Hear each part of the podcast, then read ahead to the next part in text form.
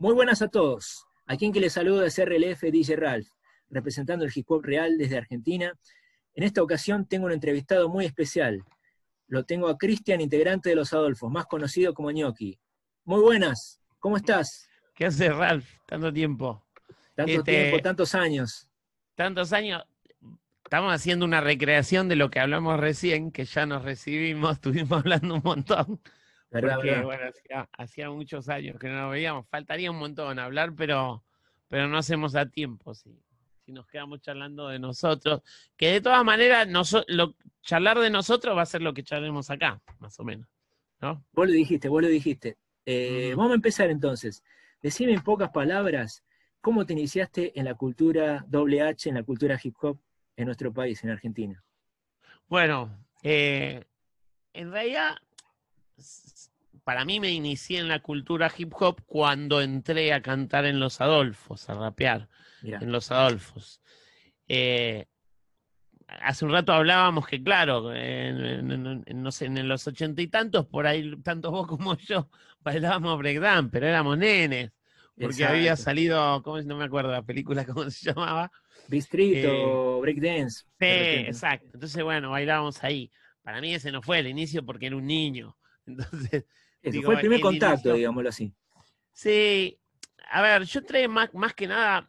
eh, Yo creo que en esa época no, no, al menos acá, y afuera tampoco, estaba tan delimitado la cultura hip hop. Hasta dónde era o qué era. Viste, que se fue como armando, digo, después de un tiempo para mí se, Eso, se se comenzó plasmó decir, bueno, el engranaje, ¿no? Digamos. Claro, pero digo, en la mitad de los 80, viste, final de los 80, ahí se empezó a rearmar. Yo, Eso. yo empecé en realidad, porque yo venía de, de- como de tocar en una banda punk y, y ese tipo de cosas contestatarias, de vivir en un barrio pobre y, y bueno, nada. Y, y, pasar necesidades, entonces cuan- y te pones a hacer música y te pones a hacer música diciendo las cosas que te pasan, ¿no? Y en esa época la expresión que había era así, medio el metal y, y el punk y eso, porque ya te digo, no existía tampoco una cultura hip hop. Vos Totalmente. ahora podés, vos ahora podés encontrar los pibes, eh, no sé, los pibes que hacen trap acá, que digo que hablan de sus necesidades y, y de, y de lo que pasan en sus barrios, Exacto. pero bueno, porque existe ese espacio, antes no existía. Y entonces cuando mm, en un momento eh, me enteré de unos tales Public Enemy, Uf, qué grupo, ¿eh? Claro. Eh, y, y bueno, y ahí enganché totalmente, porque era todo lo que necesitaba, digo, viste, yo estaba medio, venía del palo ese medio metal y qué sé yo, Eso. y, es, y esto, viste, estos pibes, convenció. Claro, porque digo, viste, le decían la CNN de los negros en ese momento. Exacto, me acuerdo bien. Esa fue, digamos, como el eslogan, ¿no? De, Claro, de Donna Public y- Enemy. Lo, de- lo definían de esa forma. Exacto, y después eh, me acuerdo que era un, bueno, un gringo que había venido acá, no sé por qué, Mm. nos había llevado a ver una película que se llamaba Do the Right Thing. Uf, lo qué correcto, peliculón, ¿eh? Qué peliculón. Tremendo. Y me voló el valero.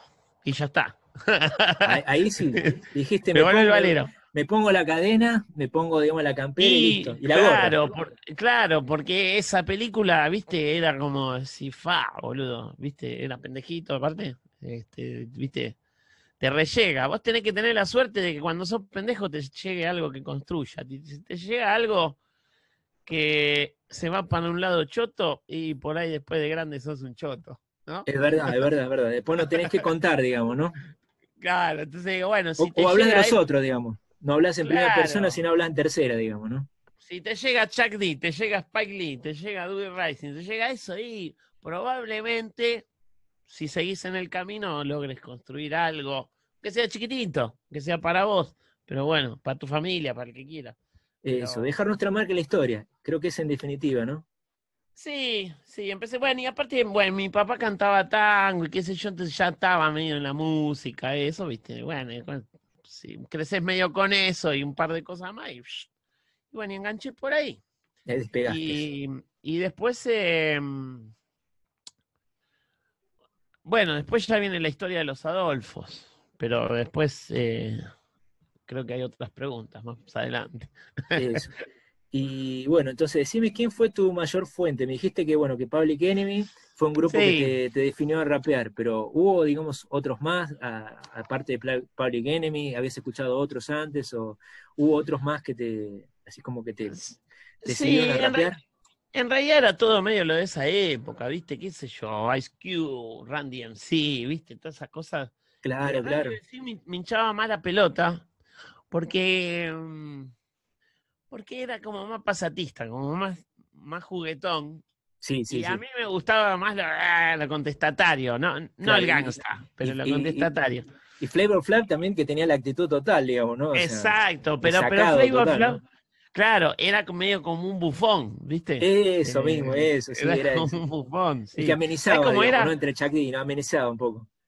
Flavor Flav, ¿sabes qué era? ¿Viste cuando... ¿Viste los toreros? Sí, sí, sí. El toro, viste que entra otro payaso que para hacer escapar el toro, era como eso, es verdad, digamos.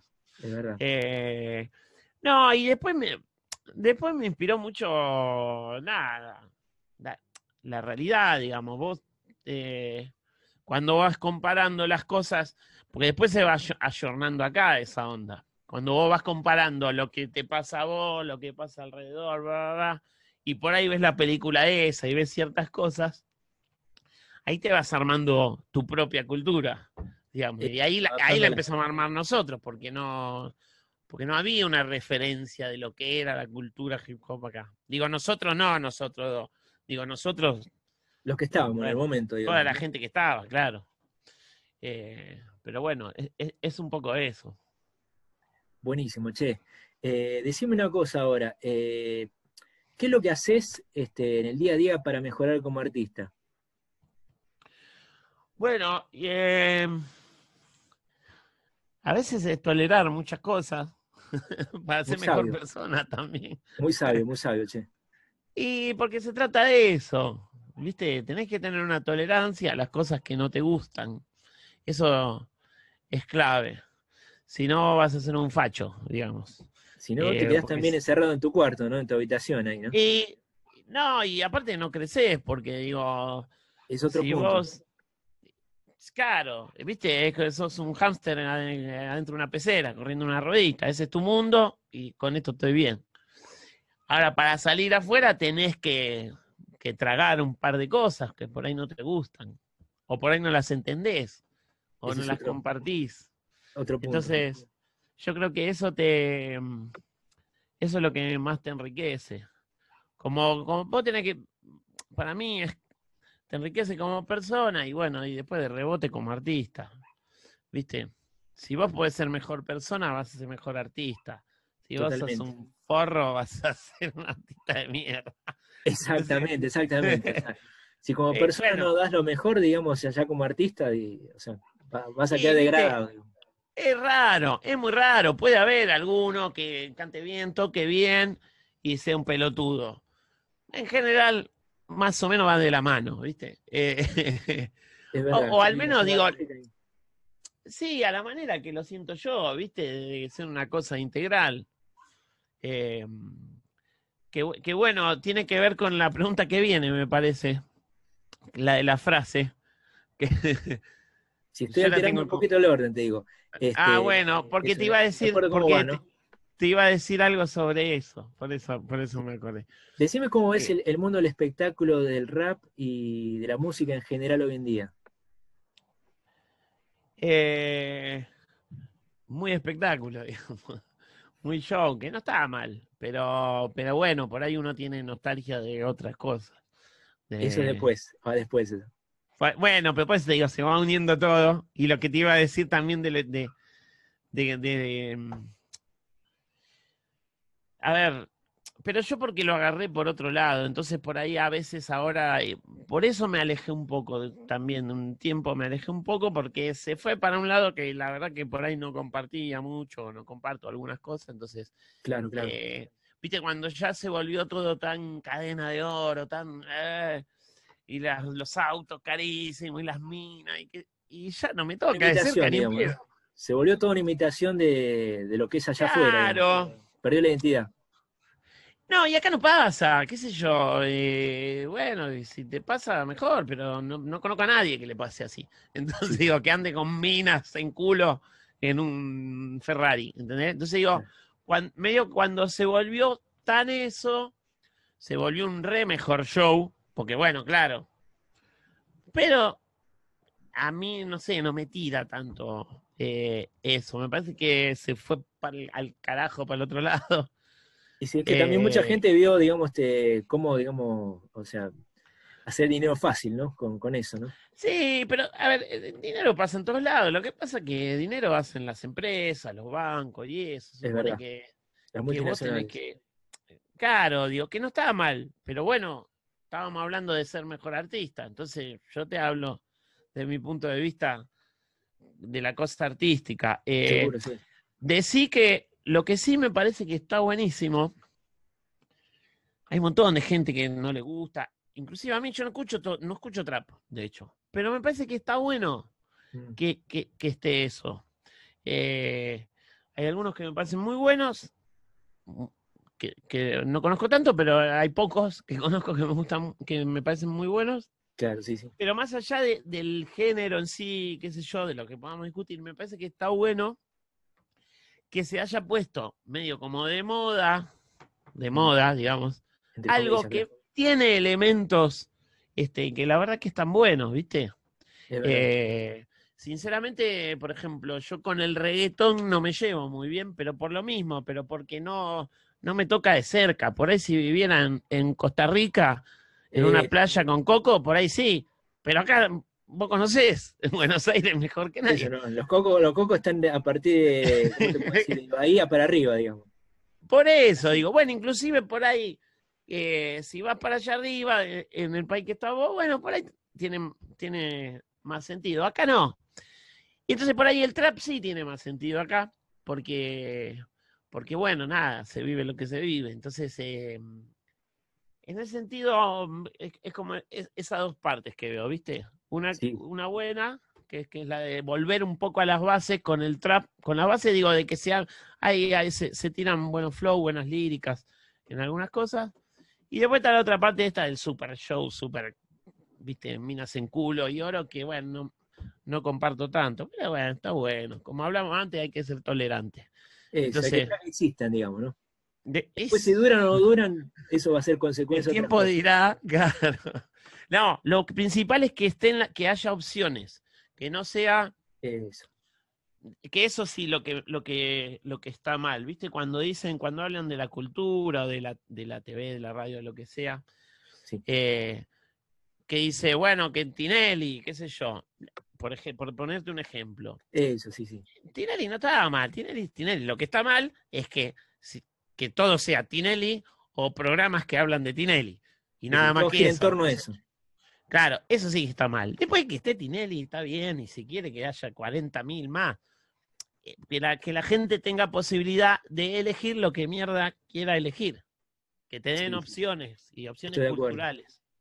Entonces, eso. Eso es lo que pienso. Ponele. Eso.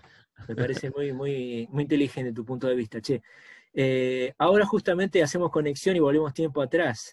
¿Qué es lo que Dale. extrañás de los inicios de tu carrera, en la época que empezaste a rapear y que viste la película esta, Haz lo correcto, ¿no? De Spike Lee y demás. Eh, bueno, es un poco lo, lo que veníamos hablando también recién, ¿viste? Extraño del, de... Va, había más, más lugares, me parece, o más oportunidades. Va, en realidad lo que extraño es la juventud.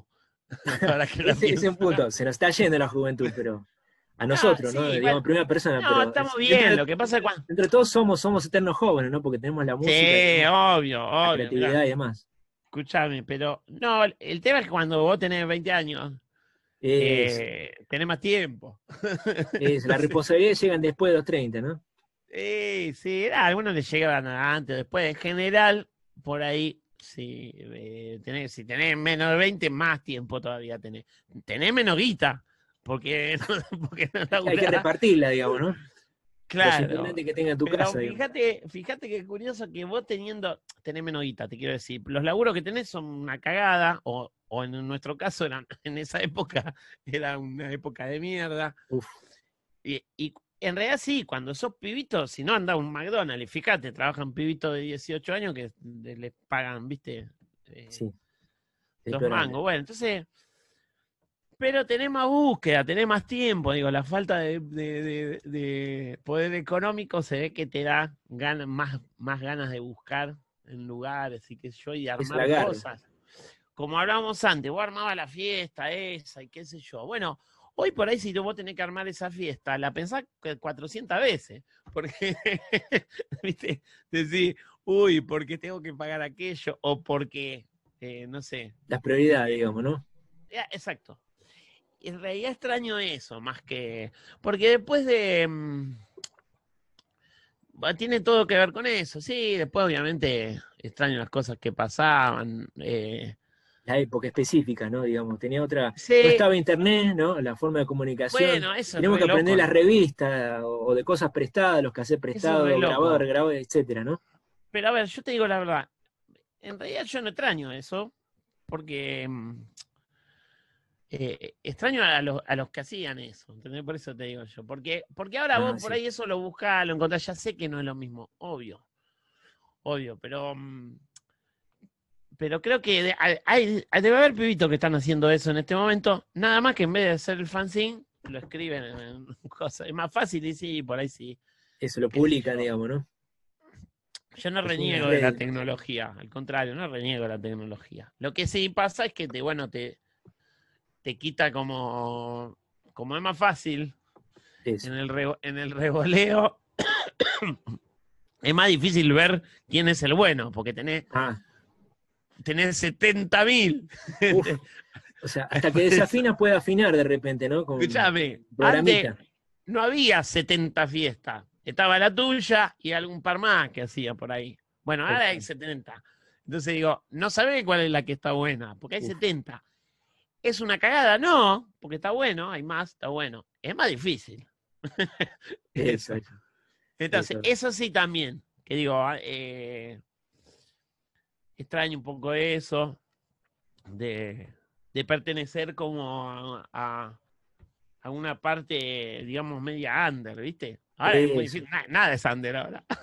Eso. Yo, yo me acuerdo de repente, o sea, ponele con las personas que me juntaba y yo decía, bueno, este llegó, aquel otro le, le está comenzando a ir bien, a ese otro también, mirá, está comenzando a aparecer. Y, y como que se iba cerrando el círculo, ¿no? Este, Claro, cada uno iba llegando a un- una determinada posición o tenía una vigencia una, o aparecía en cierto lugar y, y bueno, veías, ¿no? Que justamente el que se rompió los huevos este, Sí, lograba algo, ¿viste? Y el que no, que esperaba sentado, se quedaba para atrás, digamos, ¿no? Desaparecía o, o se iba para otro rama, ¿no? Ya, bueno. eh, qué sé yo, la, la verdad que igual ahora está mejor, porque se puede hacer más cosas. Esto no lo podíamos hacer ni en pedo. Entonces, Eso, de buena, de buena, de buena. Pero bueno. vamos adelante. Decime una Dale. cosa, eh, ¿cómo las palabras fracaso y éxito te tocaron de cerca? todo el tiempo. Eh, imagínate que, eh, bueno, de hecho creo que nos volvemos a reencontrar gracias a un documental que después de Eso. 30 años hicieron de los Adolfos. Que ese documental lo hicieron medio como, mira esta banda, que por, eh, esta banda fracaso, te diría, no fracaso, porque no es No. un fracaso. Obvio que La no. película, la película habla un poco de eso al final, el documental. Eh, creo que, que van de la mano las dos cosas. Lo que pasa que el fracaso no es lo mismo que la frustración. No. ¿Entendés? Entonces digo, eh, el, el fracaso te puede dar un empujón para adelante. Eso, eso. ¿Eh? Sirve como aprendizaje, digamos, ¿no? Claro, digo, suena fuerte fracaso, pero en realidad es, bueno, me salió mal y me salió mal esto, esto, esto, esto. A ver, vamos a hacerlo así. Y, y bueno, por ahí en un momento eh, el éxito es seguir. Eso vos le puede- dijiste, eso, seguir, seguir. puede seguir, eh, sí, sí, Estar de pie, acá. hacer lo que no le gusta, ¿no? Claro. Ni, ni- ni Sí. todo, algunos tuvieron que colgar los botines porque alguien se lo dijo. Sí, Esto es un- el éxito es seguir y digo, y para poder seguir tenés que estar vivo. Entonces ya es un éxito. Exactamente, exactamente. Estar vivo, estar de pie, hacer lo que te gusta, arriba. es la clave del éxito. Adelante. Y mira, ahora para irnos despidiendo ya este, de esta entrevista, ¿cuál es la lección, la lección más importante que te dejó, digamos, este, el hip hop o la música en general? Hasta el día de hoy, Eh, porque continúa, ¿no? La carrera continúa. Sí, sí. Da que eh, nada, conocer a la gente. Y, y, y nada, y vivir bien, vivir bien, digo, lo que digo es pasarla bien. Nosotros tenemos algo que no lo que, que es como una dicha, que es poder disfrutar de, Sí. del- de cierto tipo de música o de la música y poder hacer música también. Y eso, sí. no cualquiera lo tiene. Es muy grosso. Y sí, Vos- porque hay, hay, hay muchas, gente- muchas cosas en juego, digamos, ¿no? Está el ego, No. está y otras cosas más, no sé. Sí, pero aparte que, que vos puedas, eh, viste, que te llegue la música. Hay gente Sí. que no llega a la música, hay gente que Es verdad no lo que entiendo ahora No escucha música, no escucha, no escucha música, o no escucha nada, no sabe, le preguntás qué le gusta y no sabe. Claro, son radio, robots, eh, ejecutan nada más, este, hacen los covers, tocan y, y lo hacen automáticamente, decís. Exacto, y eso no es menor, eso es re grosso. Yo lo hablaba con un amigo la otra vez, que decíamos, viste la gente que no hace música, por ahí le parece re mágico, que vos puedas no poner, vibra. no sé, una base y cante y, y suceda algo, Mm. viste, que esté bueno. Sí, sí, de una, sí, sí. Y, y- y eso es algo que, que, bueno, aprendí a verlo. Cuando era más chico no lo aprendí a ver. Y después a conocer gente, un montón de gente, a vos, a, y a conocerme a mí también, porque vos te vas Eso, conociendo. Eso, el autoconocimiento es una cosa, digamos, la llave de la vida. Yo, yo diría así, ¿no? El- una de las llaves de la Sí. vida, ¿no? Este, Saber vivir. Sí, Este, digo, ver, en, cual- en cualquier actividad conoces a la gente. Si te encargas, digo, si vos trabajás en un banco toda la vida, también vas a conocer a la gente. Lo que pasa que en el en la cosa artística, qué sé yo, está más a flor de piel la gente. O sea, el que es forro es más forro. El que es buena onda es más buena onda. Porque se juegan otras cosas, se juegan como unas cosas más eh, pasionales y de orgullo y qué sé yo, y, y la gente se expone más. Entonces, eh, nada, te enseña a vivir, digamos, a vivir bien. Perfecto, perfecto. Este, bueno, se ve la tapa. Pero eh, en esta banda también hacíamos, empezamos haciendo rap metal mira, y siempre andamos dando vuelta por ahí, pero siempre tengo algo, como tengo a veces el estudito, ve ahí se ve. Tengo acá medio este estudito, siempre ahí mando un flow o algo mando. Lo que pasa es que no nunca terminé de terminar nada. Entonces no subo nada, pero me voy a poner las pilas. eso, hay que, hay que, hay que determinarse y hacerlo. Eh, sí, Bueno, sí, sí. Muchísimas gracias, Cristian. Este, Gnocchi, una persona, digamos, que siente la música y la vibra a flor de piel. Y quédense conectados aquí en Primera Generación Hip Hop WH Argentina. Soy Dice Raf RLF, representando el hip hop de raíz. ¡Chile!